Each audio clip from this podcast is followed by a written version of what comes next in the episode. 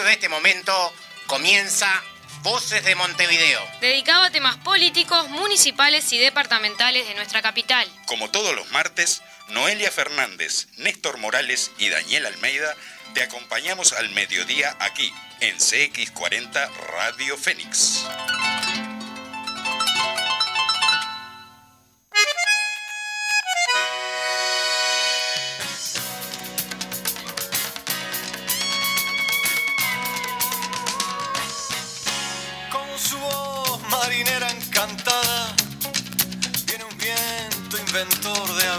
Audiencia de CX40, compañeros frente amplistas, compañeros que integran la departamental de Montevideo, sean en agrupaciones seccionales o la departamental mismo. Muy buenos días. Aquí comienza Voces de Montevideo en su programa número 6. Y ya le damos la bienvenida al reentré, a nuestra querida compañera Noelia. ¿Qué Muy- tal? ¿Cómo estás? Muy buenos días, acá volviendo después de varios días de, de encierro. Este, así que muy contenta de estar con ustedes, muy contenta de estar con Daniel, con Néstor y con una invitada que ya le vamos a contar este, de- sobre ella. Va a ser muy interesante la entrevista. Me imagino que tenés muchas ganas de hablar hoy. Sí, hoy sí, la verdad Cuatro que sí. programas que no estuviste. Sí, la verdad que sí. Este, vengo, vengo zafando. eh, han hecho muy buenos programas lo- lo- los compañeros. Así que ahora, este, reintegrándome y poniendo la carne en el asador. Bueno, tú también sos parte de esto. Daniel, ¿qué tal? ¿Cómo estás? Muy buenos días. Buen mediodía, amigas y amigos. Buen mediodía, Néstor. Buen mediodía, Noelia. Encantados de tenerte de vuelta. Así que así comenzamos un nuevo programa de Voces de Montevideo. Y como decía Noelia, tenemos una invitada, ¿verdad, Néstor? Así es, sin lugar a dudas. Bueno, eh, vamos a presentar eh, a la compañera Paola. Primero vamos con el editorial de Voces de Montevideo y después sí, vamos con la presentación de la invitada que dimos el nombre nada más. Estamos generando expectativa para que, bueno, la audiencia esté prendidita allí a, lo- a la audición de CX40 eh, Radio Fénix. Muy bien, Néstor, acá arrancamos con el editorial. A partir de hoy nos quedan 31 días para recolectar las 700.000 firmas que nos permiten convocar a la ciudadanía para que se expresen son los 135 artículos de la ley de urgente consideración que la Comisión Nacional pro referéndum pretende impugnar. Es de destacar el papel jugado por las y los jóvenes organizados en el Pizza NT y en la juventud del Frente Amplio, de las cuales este fin de semana pasada más de 100.000, sa- mm, perdón, más de más de mil salieron a peinar la ciudad desde los barrios para que nadie quede sin firmar. No nos cansamos de repetir que las firmas están y que de nosotros depende. Hay, que salir a buscarlas.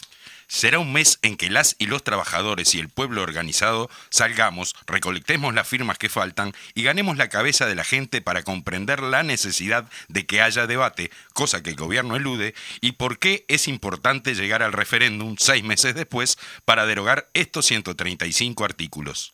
Esto se da en el marco y en medio de todas las luchas que estamos librando, enfrentando el neoliberalismo imperante en la coalición de gobierno, que ha asumido porciones enormes de nuestro pueblo en la desocupación, en las rebajas salariales, en la precarización de las relaciones laborales y de la propia vida de nuestro pueblo. Volvieron al gobierno los partidos de la derecha, con sus recortes a los derechos adquiridos, y nuevamente afloró la solidaridad del pueblo uruguayo, poniendo el hombro para tratar de que no falte un plato de comida a aquellos más necesitados, y tuvieron que resurgir las ollas populares como ha sido costumbre con los gobiernos de derecha. Un tema que para nosotros es de principios es la solidaridad con quienes allí concurren y vale aclarar que independientemente de a quién voten son hermanos de clase, los más vulnerables, los más necesitados y es nuestra obligación moral, cuando toca, jugarnos en la tarea, como decía nuestro prócer el general de los pueblos libres, José Gervasio Artigas, de que los más infelices sean los más privilegiados. Hay gente que de solidaridad no entiende nada y se niega al asistencialismo. Y nosotros decimos que la vacuna contra esto es la síntesis política que genere conciencia en quienes necesitan ser asistidos, sobre quienes son los responsables de la situación que están viviendo. Hay que lograr que identifiquen algunos sectores de la sociedad, la oligarquía, los terratenientes, los exportadores que han embolsado millones de dólares de ganancias y no han aportado un solo peso para el país y su gente, apadrinados por el propio presidente de la República que se negó una y otra vez a grabar el gran capital. Llamamos a nuestro pueblo, a las organizaciones sociales y políticas, y en particular a las y los trabajadores, una vez más a la solidaridad, a seguir colaborando con las ollas populares para que miles de uruguayos y uruguayas tengan al menos un plato de comida. Dos temas, bueno, fundamentales que estamos tratando, la recolección de firmas. Hay que recordar, como bien dice el editorial, que hoy quedan 31 días para que venza el plazo para presentar las 700.000 firmas y ya rapidito comenzar con la lucha de lo que puede ser llegar a ser el, el referéndum. Y el otro tema, bueno, las ollas populares. Sí, estamos acá con la compañera Paola Beltrán, que participa de la Coordinadora Popular y Solidaria de Ollas por una Vida Digna. Eh, bueno, hoy vamos a conversar con Paola, que es la vocera de la Coordinadora Popular. Eh, ¿Cómo surge el tema de, la Coordinadora de, Ollas Populares? Bueno, primero que nada saludarlos y agradecerles la invitación. Eh, la, mm, las ollas, la coordinadora surge como una cuestión este, que es casi este, natural dentro del movimiento popular, que nos sale casi automático, por suerte, que tiene que ver con siempre eh, buscar juntarnos y, generar unidad. Nosotros este, teníamos, eh, yo integro la red de Villa Española, la coordinadora de ollas de Villa Española, y inmediatamente empezamos a tratar de buscar si habían otras redes por ahí, y de hecho habían, eh, sobre todo el oeste, el sur, la red La Valleja. Y después también tuvimos la colaboración de los compañeros y compañeras de Solidaridad.uy, que son estudiantes y docentes de la Facultad de Ingeniería, que estaban trabajando en el, en el relevamiento. Y bueno, nos encontramos y, nos dimos cuenta de que además de juntarnos en redes, queríamos juntarnos en algo que nos unificara a todos. Y el 4 de agosto del año pasado, en, la sede de FUCBAN, este, nos juntamos y construimos esta herramienta organizativa que es la Coordinadora Popular y Solidaria. Buenísimo. Mencionabas a, a solidaridad.uy. ¿Qué función cumple? ¿Cómo se vincula con la coordinadora Solidaridad? Bueno, Solidaridad.uy lo que hizo eh, fue un trabajo muy interesante eh, que tiene que ver con cómo la universidad también se vincula con las organizaciones sociales, el movimiento popular y la extensión universitaria. Ellos empezaron a salir a juntarse con, a buscar las ollas, a hacer relevamiento, eh, a contactar a las personas, a contactarlas a su vez con otros, este, porque estaban trabajando por todo Montevideo, y eso permitió también que en el momento que nosotros este, formamos la Coordinadora Popular y Solidaria, ellos hicieron su primera presentación de datos, y que también cuando fuimos a, en su momento más adelante a trabajar, por ejemplo, con la Intendencia, eh, teníamos, éramos la única organización que tenía relevada la cantidad de personas que asistían a las ollas y la cantidad de ollas y dónde estaban ubicadas en Montevideo. Muy bien. La coordinadora se vincula con todas las ollas populares, con el interior del país. ¿Cómo están trabajando? Bueno, inicialmente fue montevideana, este, pero eh, en la medida en que también tuvimos la atención de los medios de comunicación, que hay que decir que, fue muy, muy importante eso, eh, empezamos a ser conocidos en el interior del país y se empezaron a contactar desde el interior del país. Inicialmente éramos ocho redes, hoy somos 19 redes, incluido Colonia, Rocha, San José, Canelones y Saltos, una organización social que tiene carácter nacional. Eh, y no, no estamos con todas las ollas porque no todas las ollas eh, entienden la necesidad de poder juntarse y trabajar colectivamente. Nosotros respetamos eso porque un movimiento social siempre es muy diverso, este, pero sí nucleamos la mayor cantidad de, ollas este, que hay, que existen, digamos. En este momento eh, tenemos 195 ollas y merenderos, o sea, que hacen la función de olla, y hay muchas que también hacen la función de merendero, o sea, hacen la doble función, y se están sirviendo 164.550 porciones de comida semanalmente, las ollas y merenderos que están dentro de la Coordinadora Popular y Solidaria. Bárbaro. Escúchame, ¿cómo llevas vos, Paola, a, a- formar parte de esta organización ahora tan, tan grande que genera tanto movimiento? Eh, ¿Cómo te vinculas a esto? ¿Desde dónde arrancaste? Contanos. Bueno, yo soy militante social hace muchos años. Primero empecé en el movimiento estudiantil, después estuve en otras organizaciones sociales. Y en mi barrio, en Villa Española, yo militaba, milito todavía, integro el Mercado Popular de Subsistencia, que es una organización social que trabaja vinculado también con lo que tiene que ver con la alimentación, más vinculada a, la- a la- a- a una economía alternativa y solidaria, este, fomentando este, a las em- empresas este, autogestionadas, empresas recuperadas y demás. Y, y estamos eh, armando nuestro pedido como barrio en el Galpón de Corrales, que el Galpón de Corrales es una organización social que hace muchos años que está en el territorio y que tienen un comedor popular este, hace 21 años. Entonces, cuando surge esto de las ollas, eh, yo ya estaba vinculada con el Galpón y bueno, empezamos a conversar con los compañeros de ahí y, y nos pareció que ellos tenían, em, em, ¿cómo decirlo? La propiedad, por decirlo de alguna manera, y, la posibilidad de convocar a las ollas por lo menos de nuestro entorno. Y así fue, este, nosotros empezamos a llamar y las ollas empezaron a venir y ahí se arma la coordinadora de Villa Española, que junto con la Red del Oeste es este, la coordinadora que tiene más ollas este, eh, organizadas, que tiene también que ver con, los municipios, ¿no? donde se concentra la, mayor pobreza o vulnerabilidad de las personas. Entonces es natural que sea ahí donde se concentre la mayor cantidad de ollas.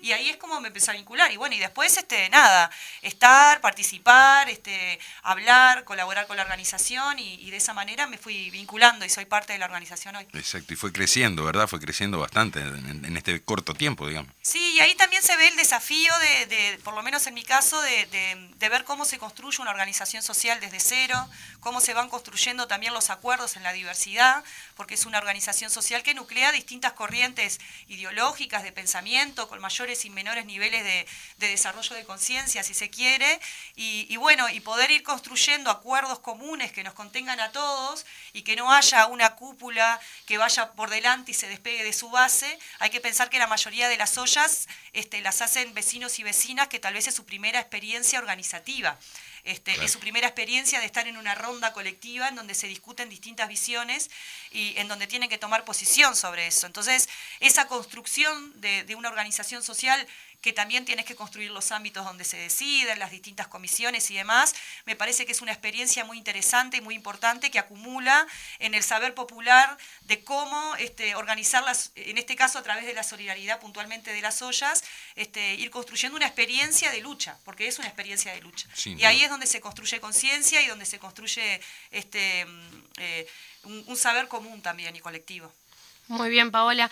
Otra pregunta que te queríamos hacer es que ¿qué rol cumple la Asociación Civil Uruguaya adelante? ¿Quiénes son? Este, porque a veces eh, se hablan de esos titulares, salen en el informativo, hay noticias, pero la gente no comprende o, no, sabe de, de, qué se trata esta asociación. ¿Qué nos podrías comentar sobre eso? Bueno, eh, la, la asociación se llama Uruguay Adelante, es una ONG que mm, ellos siempre estuvieron vinculados o estuvieron este, participando, de hecho algunos de ellos eh, quisieron integrar la coordinadora de Villa Española. Em, en una discusión muy honesta nos dimos cuenta de que en realidad la, visión que teníamos de cómo organizar la cosa era distinta, este, hasta que finalmente se tuvieron que dejaron de participar en la coordinadora de Villa Española porque nosotros trabajamos con una perspectiva colectiva, de construcción colectiva y de pienso colectivo, y la gente de Uruguay Adelante tiene una visión más eh, uno a uno, ¿no?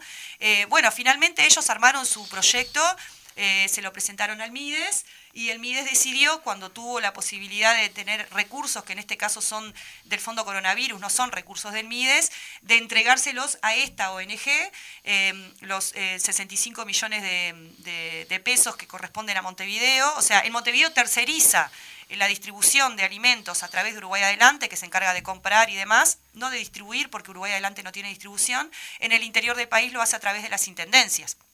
Este, eh, nosotros previamente a esta situación con el MIDES estábamos conveniando con el INDA, que es quien trabaja en el interior del país, pero bueno, en Montevideo el, MIDES decidió que no, que no iba a ser a través de INDA, sino que iba a ser a través de esta ONG, que bueno, que ahora últimamente han, han aparecido algunas cuestiones que tienen que ver con cómo está llevando adelante Uruguay adelante este trabajo, nosotros fuimos críticos con eso, pero también sabemos que cuando hay necesidad, cuando hay hambre, uno no puede elegir de dónde obtiene o no obtiene el fideo. Entonces, evidentemente, aceptamos la, ayuda, o sea, aceptamos esta colaboración de MIDES, criticamos y cuestionamos la forma, este, aceptamos las donaciones, pero eso también nos da la libertad de poder cuestionar determinadas cosas, como por ejemplo esto.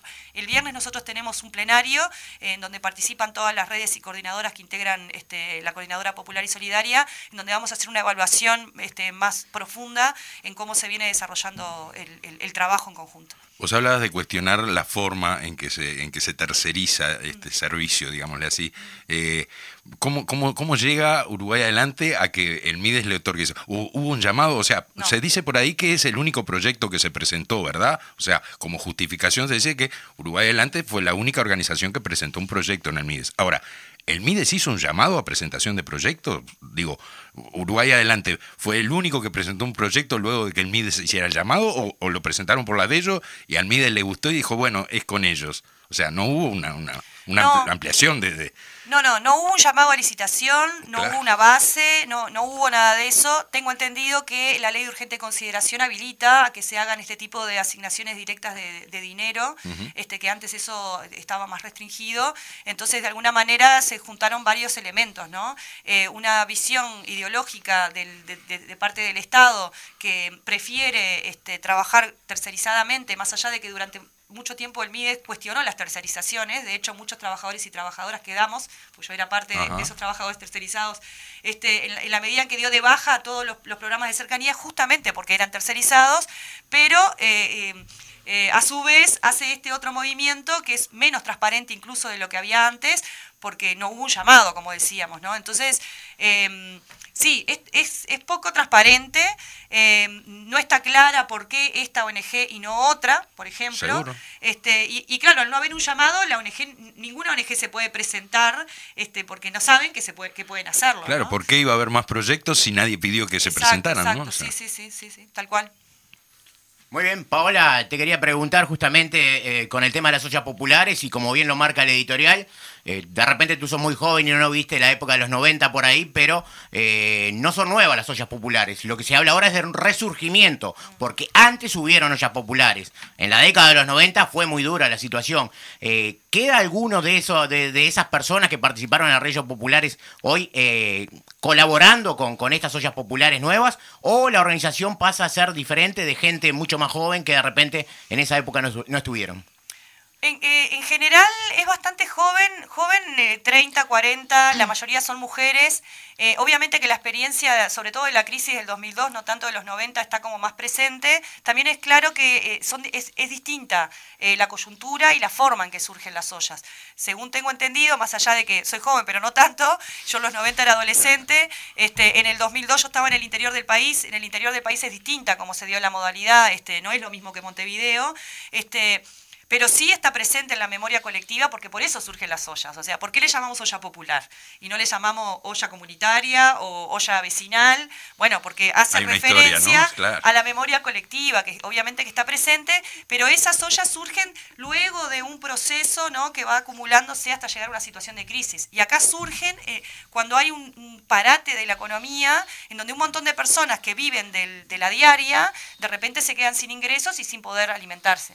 Inicialmente surge ahí. El problema es que después esto se va agudizando porque el gobierno no toma las medidas económicas necesarias. Además tenemos un aumento del desempleo, una mayor precarización, mucha gente en seguro de desempleo. Entonces, en vez de que las ollas pudiesen, eh, que fuese solamente en ese momento de parate, tuvieron que seguir existiendo porque la gente ne- necesitaba alimentarse. También hubo una situación de retiro de mides de territorio, o sea, hubo una combinación de factores que hizo que las ollas eh, sigan existiendo y a su vez sigan aumentando la cantidad de personas que asisten a las ollas. Claro, claro, sin lugar a dudas, bueno, y todo lo que tiene que ver con eh, la solidaridad de nuestro pueblo, ¿no? Eh, porque si bien el Estado se hace parte, sabemos que esta organización que reparte los alimentos, por ejemplo, en vez de repartir carne, reparte gallinas, todo ese tipo de cosas, el pueblo, eh, una vez más, se puso la camiseta y eh, se saca de lo que tiene, que eso es lo que me parece que hay que destacar, se saca de lo que tiene para colaborar con las ollas populares y bueno, y a través de toda eh, la organización social o política, bueno, se viene colaborando con, con, con las ollas, ¿no? Sí, de hecho, este, el, el MIDES aparece recién ahora, este, después de un año, de más de un año.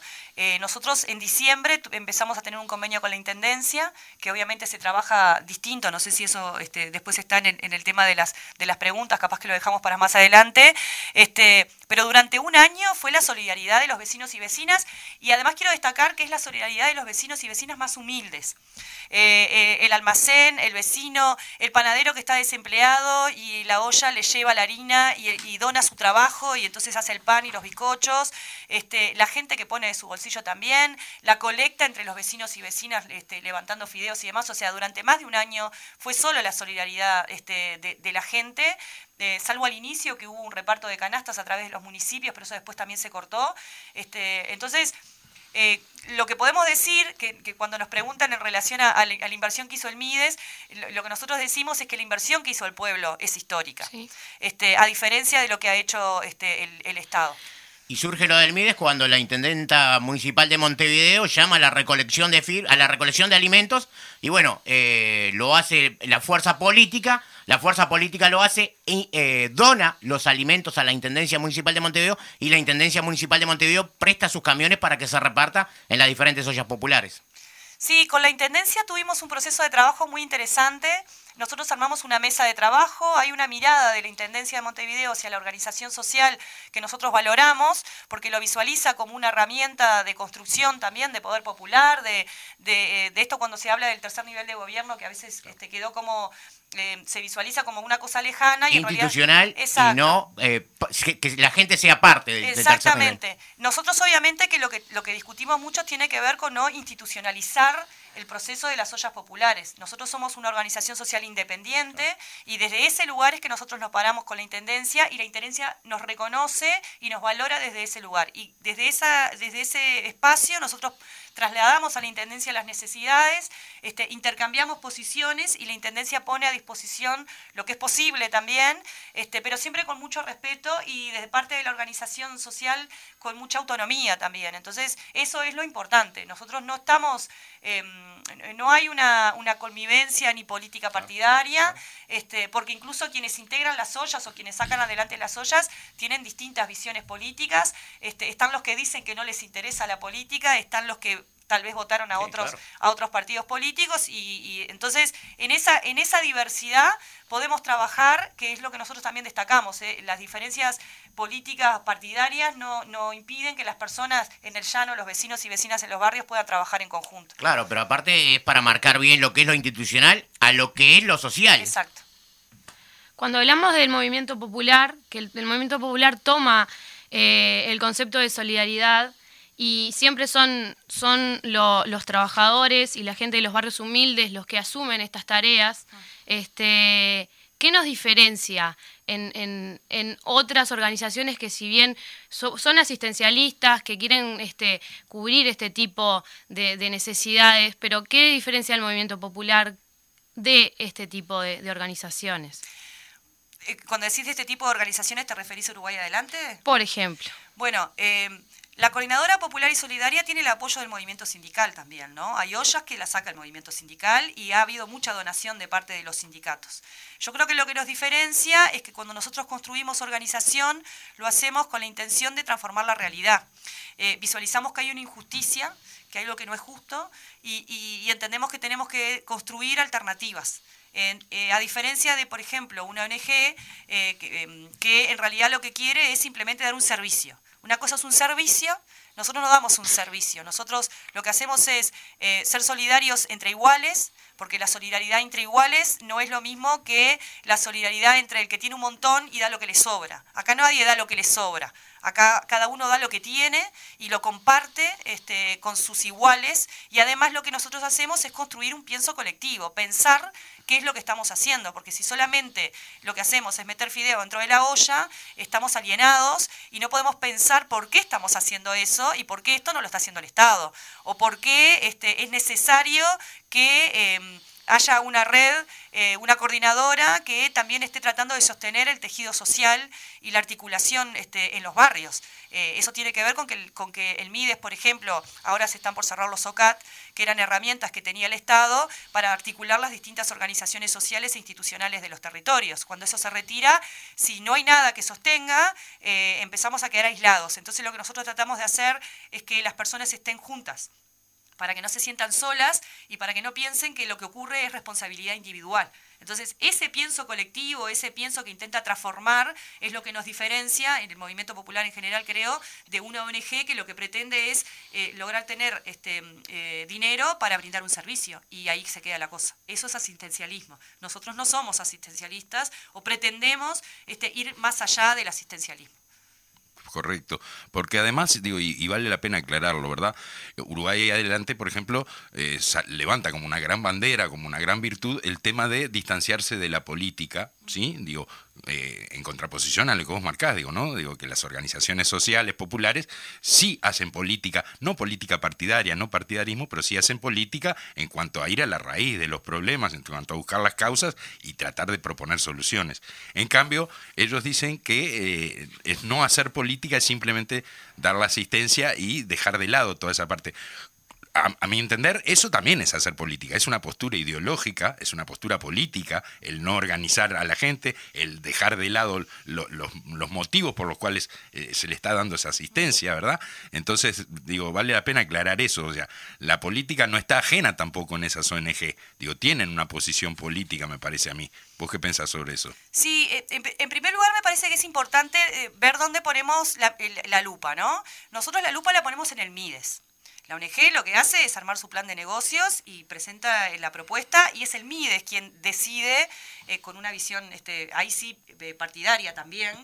Y bueno, después están las personas que eligen este, construir esas ONG para, ¿no? Eh, nosotros lo que decimos es primero que hay que hacer una diferenciación importante, porque capaz que quienes estamos más en la militancia lo tenemos más claro, pero la, gente en su casa capaz que no, que no es lo mismo la política que la política partidaria, ¿no? La política partidaria implica un partido político. La política es todo lo que nosotros hacemos en la sociedad, los arreglos, eh, si nosotros no construimos organizaciones sociales, ¿cómo dialogamos con el Estado? No podemos ir de a uno a golpearle la puerta al presidente y decirle, mire, señor presidente, me parece esto. No, lo que hacemos es construir organizaciones sociales. Por eso tenemos el PITCNT, la FEU, ¿no? Son Entonces, los estudiantes universitarios dialogan con el Estado, los trabajadores organizados dialogan con el Estado. Los vecinos y vecinas que sacan las ollas este, y los merenderos se organizan y dialogan con el Estado.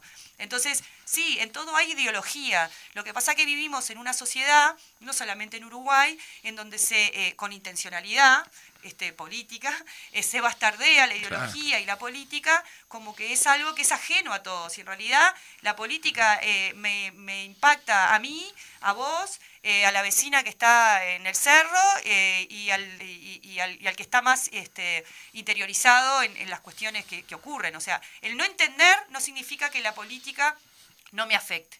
Y cuando uno no entiende eso, entonces ahí es cuando yo digo que la gente tiende a pensar que lo que le ocurre es solo su eh, responsabilidad, tanto las cosas buenas como las cosas malas, ¿no? Sí, sí, sí, el que dice, yo trabajando vivo con cualquier gobierno, por ejemplo. A mí nadie me ayudó, a mí, nadie me dio nada y en realidad sí siempre nos dan algo porque vivimos en sociedad. Entonces, siempre todo lo que uno hace, obviamente que hay una cuestión de capacidades, este, de, personalidades y demás, pero solo con la capacidad, con la meritocracia, mm. este, no, no, nosotros no logramos las cosas. Necesitamos un Estado presente, necesitamos tener una educación pública, salud pública, necesitamos tener oportunidades eh, y eso se construye con política, con el diálogo político. En ese pienso colectivo que tú, que tú hablas, este, que bueno, que la sociedad también la debería de tener, eh, y que la tiene, ¿no? Sin lugar a dudas la tiene.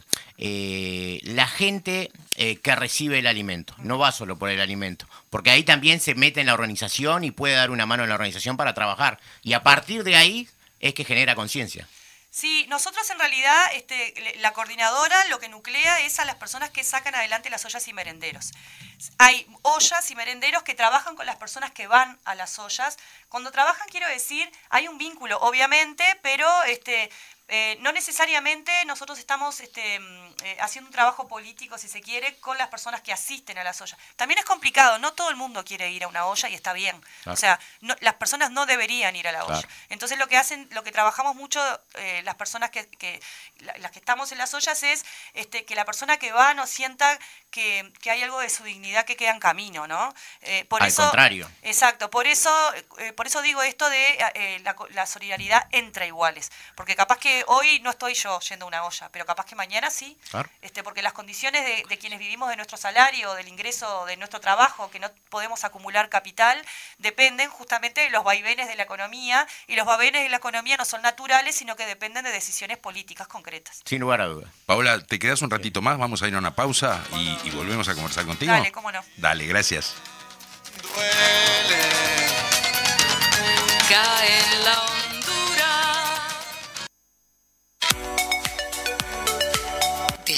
Montevideo, Uruguay, transmite CX40 Radio Fénix 1330 AM.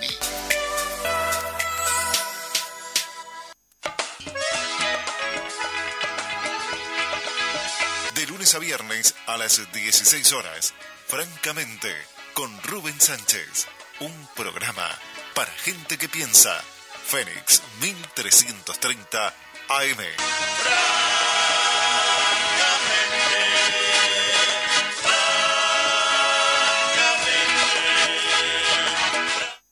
Hablemos de logística. Mira tu computadora, el televisor o cualquier producto. Pensá en lo que pasó desde la fábrica hasta tu casa. En qué medio se transportó, por qué puertos transitó, dónde fue almacenado y cómo llegó a tu casa. Todo eso es parte de lo que hacemos. Somos Catunasi, expertos en logística trabajando en el mundo para que las cosas lleguen al lugar adecuado en el momento y en la forma apropiada. Visítanos en ktnuruguay.com.uy. Zona Oeste. Este y todos los viernes, Voces del Oeste. Un encuentro en cada esquina del barrio. Una propuesta con protagonistas del ayer y del hoy. Un aporte social desde el municipio a viernes 18 horas en Fénix 1330 AM. Campaña de bien público en el marco de la Ley 19.307. La campaña de vacunación sigue avanzando y hoy conviven uruguayos con dos dosis, otros con una dosis y quienes están esperando por su primera vacuna. Es muy importante que hasta que todos estemos vacunados, aquellos que ya tienen dos dosis sigan manteniendo los cuidados para cortar los circuitos de contagio y proteger a los demás. 14 días después de la segunda dosis quedas inmunizado, pero aún así podés contagiarte y contagiar. La única situación que te permite no usar el tapaboca es cuando todos los que comparten un espacio ya tienen las dos dosis. Cuídate. Presidencia de la República. Fénix 1330 AM. Una radio que siempre acompaña.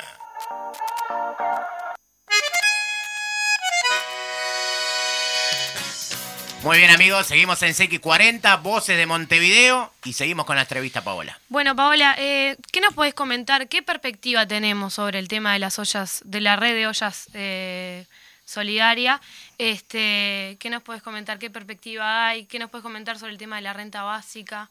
Bueno, eh, para adelante, em, con respecto a la renta básica, primero este, hubo una iniciativa desde el PIT-CNT al principio, incluso antes de que se formara la Coordinadora Popular y Solidaria, nosotros lo estuvimos viendo en la Coordinadora de Villa Española, de hecho fueron los compañeros del PCNT, estuvimos recogiendo firmas y participamos en la entrega que se hizo frente a la Torre Ejecutiva.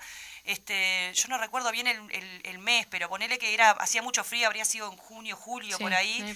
Se hizo una entrega importante de firmas de, pidiendo la renta básica eh, y bueno, y no hubo ningún tipo de respuesta, ¿no? Y después el movimiento sindical, el PITCNT sobre todo, y la intersocial, este, siguió trabajando en ese sentido y, bueno, ya sabemos que no hubo ninguna respuesta. A nosotros nos parece, obviamente, que sería ideal, primero que las personas coman en su casa. Para que las personas coman en su casa, que cuando decimos personas decimos niños y niñas también, porque la pobreza, que me parece que eso es importante, son datos que han salido y que todos conocemos, este, sobre todo se concentra en la niñez.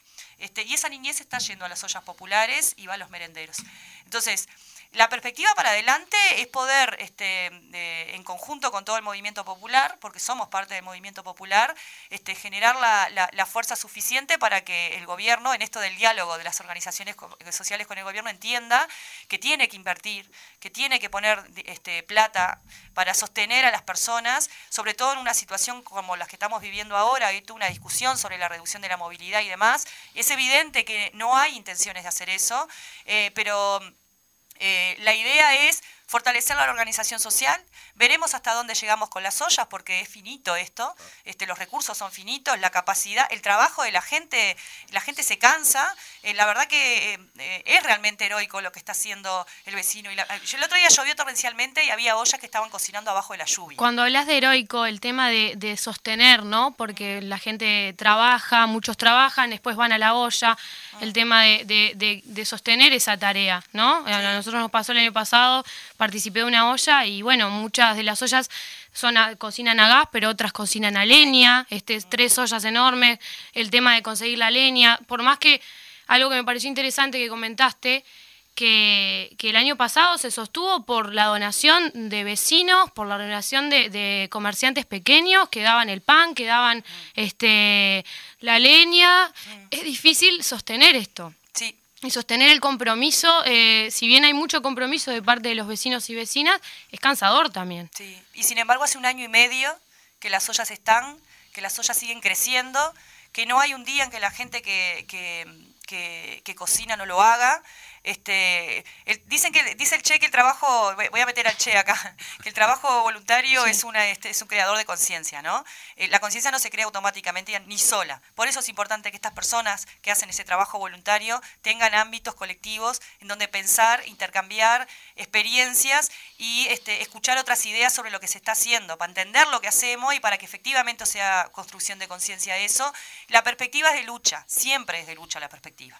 Eh, hacia dónde, cómo y de qué forma lo iremos construyendo colectivamente, no aislados, porque no es una organización que está aislado, sino en conjunto con todo el movimiento popular. Veremos, eh, hay una incertidumbre muy grande que nos atraviesa a todos y todas, estemos o no estemos sacando una olla adelante. No sabemos si mañana vamos a tener trabajo, no sabemos si no se nos va a morir un pariente este, mañana, no sabemos si nosotros nos vamos a enfermar, no sabemos qué va a pasar.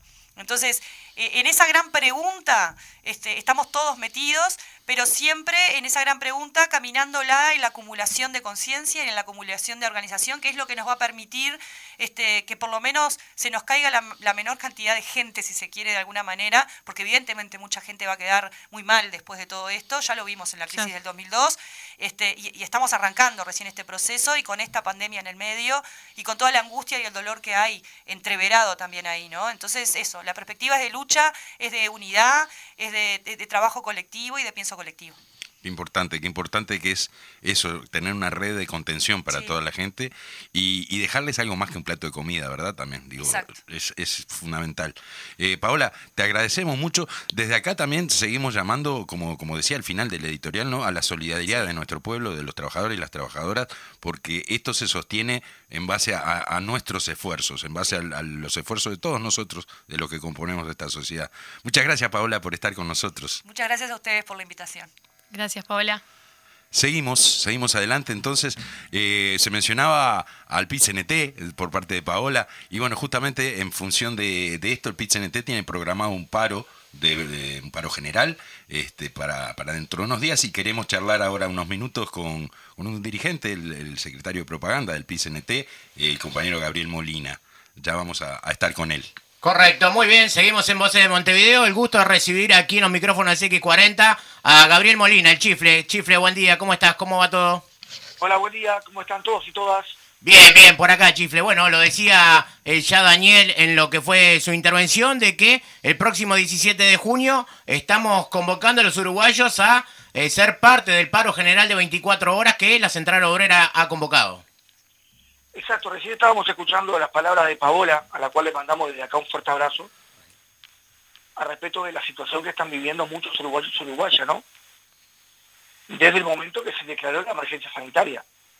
Explotaron las ollas populares y no es porque la gente este, le, guste hacer aventuras con las necesidades, ¿no?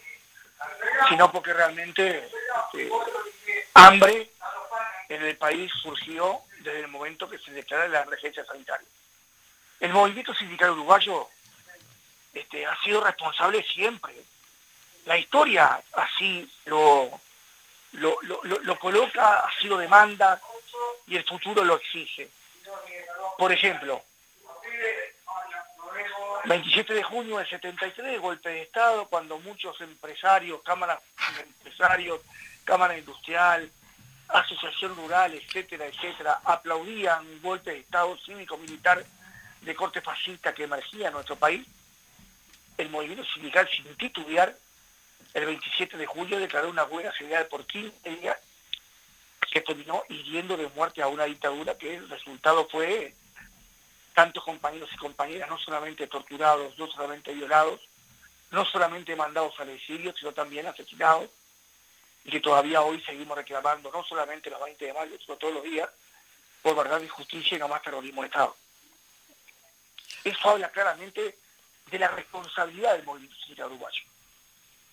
Sin duda, Ahora, Gabriel. En el marco de, de, de, la situación que tenemos hoy, eh, queridos compañeros, donde claramente el gobierno es muy ambiguo en, sus, en, su, en su postura, pero realmente para nada, pero para nada, y lo digo con total eh, firmeza y, convicción, no le molesta para nada los más de 60 muertos que por día tenemos en nuestro país. A nosotros nos duele en prenda cada vez que le dan la noticia de los muertos de cada día, es como que nos arrancan un pedazo del alma. Porque se podría haber evitado, le guste o no, se enoje o no se enoje, pero se podría haber evitado, sí. Los científicos, la ciencia lo ha dicho que se podría haber evitado. Sin embargo, la soberbia, la porfiadez y la necedad de un gobierno que actúa a espaldas de la gente eh, no ha permitido que evitemos la muerte de tantos uruguayos. Acaba de subir el combustible en medio de la pandemia. Lo dicen sin ningún tipo de pudor. No lo aumentaron antes porque estaban en medio de la zapa de la soja. O sea, no lo aumentaron antes para beneficiar a la agroindustria que se llenó a palabras los bolsillos con el valor de la exportación de la soja a nivel internacional y ahora la sube en un 12% que termina Juan Pueblo pagando la misma. Y todos los coletazos que trae el aumento del combustible. La Cámara de, Estaciones de Servicio, su presidente, el señor Añón, ha dicho claramente que no era necesario aumentar en estos momentos el combustible. Este, y muy amigo del movimiento sindical Añón no es, pero sin embargo salió a plantear esto. Entonces, en ese marco, en ese contexto, y en esta situación que estamos viviendo, donde hay rebaja salarial, donde hay despidos, donde hay envíos a seguro de paro, donde para nosotros sigue siendo primero la vida, vemos que el gobierno toma medidas totalmente distintas y van a contrapelo. Por ejemplo, eh, abrir los teatros. ¿Eso quiere decir que uno está en contra de la cultura? No, para nada. Pero no nos parece que es necesario que el gobierno vuelque dinero para atender la necesidad de aquellos que de alguna forma tienen que salir igual a la calle, porque si no, no comen, para evitar que salgan. A mí me gustaría saber por qué barrio camina el presidente de la República o por qué zona va, donde muchos trabajadores salen aplaudidos y abrazados diciéndole gracias presidente por no dejarnos morir de hambre. Me gustaría ver eso, ¿dónde, es eso? ¿En qué mundo es? Capaz que es en un mundo paralelo en el cual vive él, que no me cabe la menor duda que lo viva, porque eh, la Taona es muy distinto a Nuevo París, ¿no? La Taona... Y, y Suárez más, ¿no? A como se vive en plena Yugoslavia, en Peñarol o en los barrios periféricos de Montevideo, que muchos de nosotros conocemos. En ese barco y en ese contexto es que el movimiento sindical resolvió realizar un paro de 24 horas el 17 de junio. Chifle. Eh... entendemos que hay que tener una respuesta del movimiento sindical ante este atropello que venimos recibiendo por parte del gobierno y los medios de comunicación Ahora resulta que subís a los Facebook, no tengo yo, pero sí algunos amigos tienen, algo referido al aumento del combustible y te bloquean por 24 horas de Facebook. Estamos bravos, ¿no? Sin duda, sin duda, los dos proyectos de país enfrentados. Eh, Chifle, eh, el paro tiene la connotación de ser contra el hambre y también en solidaridad con 15 profesores que en San José, eh, bueno, se sacaron una fotografía en contra eh, de la ley eh, de la Rañaga, Vivir sin Miedo, y fueron sancionados. Claro, contra el hambre, contra la desigualdad, por trabajo, por salario y por atender las necesidades de los uruguayos que hoy por hoy no están siendo atendidos por un gobierno que está totalmente ausente. Y en el marco de todo eso, nuestra solidaridad total y absoluta con los 15 profesores de San José que han sido injustamente sancionados Ahora resulta que revuelven dónde hay licencias veniales, por qué el abuso. Pero, digo yo, digo yo, ¿no sería momento de atender algunas otras cosas? Por ejemplo, por ejemplo, el Antel, hay auditorías internas, la Water Price hizo una auditoría externa, no encontraron ningún tipo de, de, de mal manejo de los bienes o de la plata que se generó en la inversión y la construcción de la antena arena, que como no encontraron nada, no tuvieron la mejor solución que contratar a un amigo, a un amigo militante del Partido Nacional para que la encuestadora que él tiene y su auditoría le haga los mandados y le diga lo que ellos quieren decir, como fue lo que hicieron, que no fue gratis, le salió 1.800.000 pesos a los uruguayos. Por otro lado, por otro lado, los beneficios del actual director de la OPP, Alfi. Parece que todo esto queda escondido. Parece que acá no ocurrió nada. Pero nadie, algún periodista, no, no perdieron la curiosidad de preguntar algunas cosas. ¿O realmente está pasando lo que todos sabemos que es que si opinas distinto como periodista, levantan el tubo, llaman y te hacen despedir, como pasó ya con alguien conocido por todos nosotros? Entonces estamos en una situación compleja donde estamos al límite, al límite de perder los derechos y libertades de una democracia que nos costó sangre al movimiento popular recuperar. Estamos al límite, porque no puede ser que no se piense diferente y no lo podamos decir en ningún lado. Capaz que nos están escuchando ahora y sacan esta grabación y vienen a buscarme. Porque a esta altura puedes esperar cualquier disparate. Porque lo que no podés hacer ahora parecería es opinar distinto. Pero ¿quién está matando de hambre al pueblo uruguayo? ¿Quién? ¿Argentina? No, es el actual gobierno. El actual gobierno que dijo que iba a aumentar las tarifas públicas, que iba a bajar el combustible y que iba a bajar la energía, aumentó todo tres veces. Y ahora el combustible. Ese mismo gobierno que dijo eso públicamente, hoy aumentó el combustible. Entonces, este, estamos jugando realmente a jugar a la mosqueta, esto lo dicen, pero utilizan el, el desparpajo total, decir que no lo aumentaron, que era necesario aumentarlo antes, pero que no lo hicieron, para de alguna manera no afectar este, eh, la exportación de soja en el Uruguay. Es increíble, ¿no? Lo dijeron. Por eso es que en este contexto es que el movimiento sindical, el 17 de junio, para 24 horas y en la tarde, en la tarde, vamos a organizar una caravana hacia la torre ejecutiva, donde una delegación del secretariado ejecutivo del PCDT le dejará una nota al presidente de la República, donde estaremos dejando nuevamente por escrito las propuestas que nosotros entendemos que el gobierno tiene que tomar y que hasta ahora no las ha escuchado y las ha desechado totalmente, pero bueno, se las dejaremos de nuevo para que vea que el movimiento sindical está preocupado por la situación de los uruguayos en serio. Y no hacemos a la araca de las cosas. La solidaridad la demostramos en la diaria. Lo acaba de decir recién Paola. Chifle, eso precisamente, la solidaridad de todo el pueblo eh, bancando, aguantando las ollas populares. A los exportadores de soja que nuevamente eh, tuvieron récord de, de, exportaciones, no se le cobra un peso y el presidente lo dice claramente, a ese sector no se lo puede tocar. Y lo dijo con total desparpajo, a estos sectores y a los industriales no se, puede, no se les puede tocar porque los pensamos para salir. Ahora pregunto yo, para salir, ¿No pensamos también los trabajadores y las trabajadoras en el país? ¿O se piensan que solamente la exportación de soja y con no tocar a los industriales y darle todos los beneficios a ellos, cuando salgamos de esto, solamente con ellos vamos a levantar el país? ¿Y el resto? ¿Y el resto? ¿Qué vamos a hacer? ¿Cómo salimos de esto si nos están dando la espalda? ¿Qué quieren? ¿Que apretemos más el cinturón de lo que estamos apretando? a menos de un año de tener un gobierno que ha actuado contra nosotros, hay más de 200.000 uruguayos que van a comer en las ollas populares. Tienen hambre, las familias están teniendo los problemas iguales o peores a los que tuvimos en el 2002. Exactamente iguales o peores a los que vivimos en el 2002.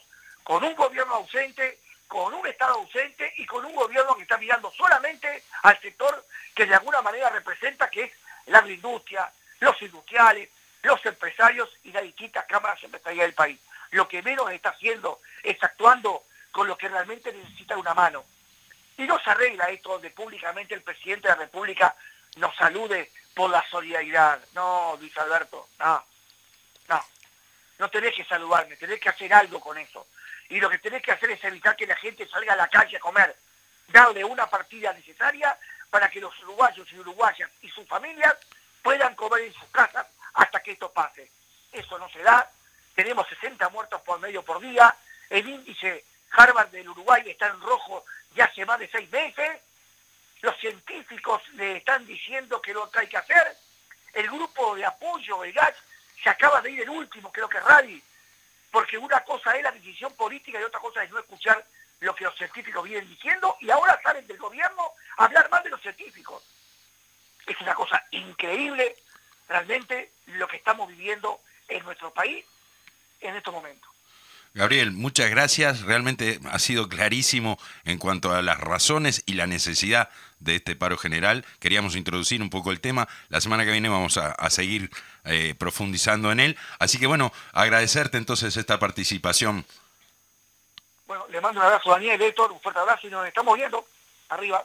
Gracias. Bueno, Gabriel Molina, secretario de propaganda de la Central de Trabajadores, que estuvo dando las razones de lo que va a ser el paro del próximo 17 eh, de abril, eh, paro general de 24 horas, que eh, en definitiva, bueno, vamos a estar participando en esa caravana donde el secretariado ejecutivo del PITCNT dejará en el, en el edificio Libertad, el edificio Libertad no, en la Casa de Gobierno, dejará precisamente este, esta, estos reclamos escritos en papel, porque parece que el presidente a esta altura no escucha, a ver si por lo menos sabe leer.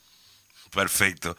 Bueno, seguimos adelante con estos últimos minutos del programa. Eh, Déjame saludar. Dale. Nos acaba de mandar un saludito Majo Pedre, eh, Pedreja, que la esperábamos eh, hoy por acá. Todavía no está, está en boxes, está a punto de salir. En cuanto ella vuelva, este, la vamos a estar esperando aquí en los estudios del CX40. Eh, dos, dos cuestiones más, sí, dos cuestiones más. Eh, vamos a saludar a, gente que se está integrando al, programa Voces de Montevideo. En primer lugar, bueno, para el Coquito Conde, el Coco Conde que me dijo, bueno, si no me saludan, no los escucho más. el Coquito va a estar eh, presente, está presente en la audición. y también saludar a mi querido amigo, hermano de la vida, Artín Saquián que bueno, nuevamente retomó sus actividades con toda la fuerza para el armenio. Así que bueno, esperemos que, sigamos en esta, en esta forma que tenemos eh, de comunicarnos, de, relacionarnos con Artín, que es un gran compañero. Arriba, sí.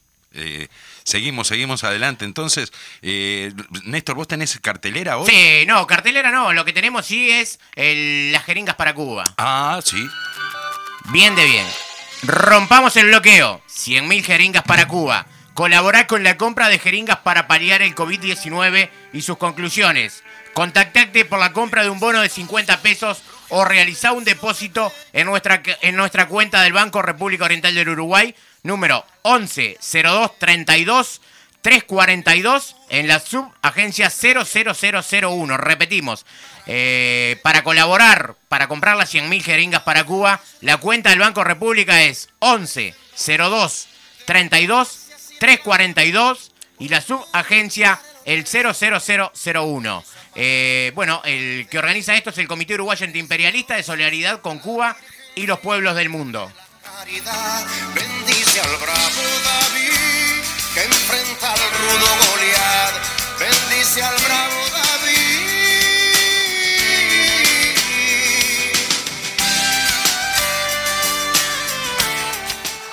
Bueno, este, también para hablar sobre el tema de la agenda, eh, voy a hablar un poco de lo que, lo que estamos haciendo en nuestra zona, en la zona de la coordinadora ahí. El miércoles vamos a hacer una barriada a las 15 horas en la calle Capitán Tula y Mendoza, salimos desde ahí, así que bueno, quienes se puedan sumar a las barriadas que estamos haciendo, este, el sábado también van a ver este, más barriadas en la zona. No sé, Paola, que está por acá, sigue con nosotros, capaz que quiere mandar algún saludo a, sus compañeros, a, la, gente de la olla, de, perdón, de, de, la, de la organización de, ollas populares.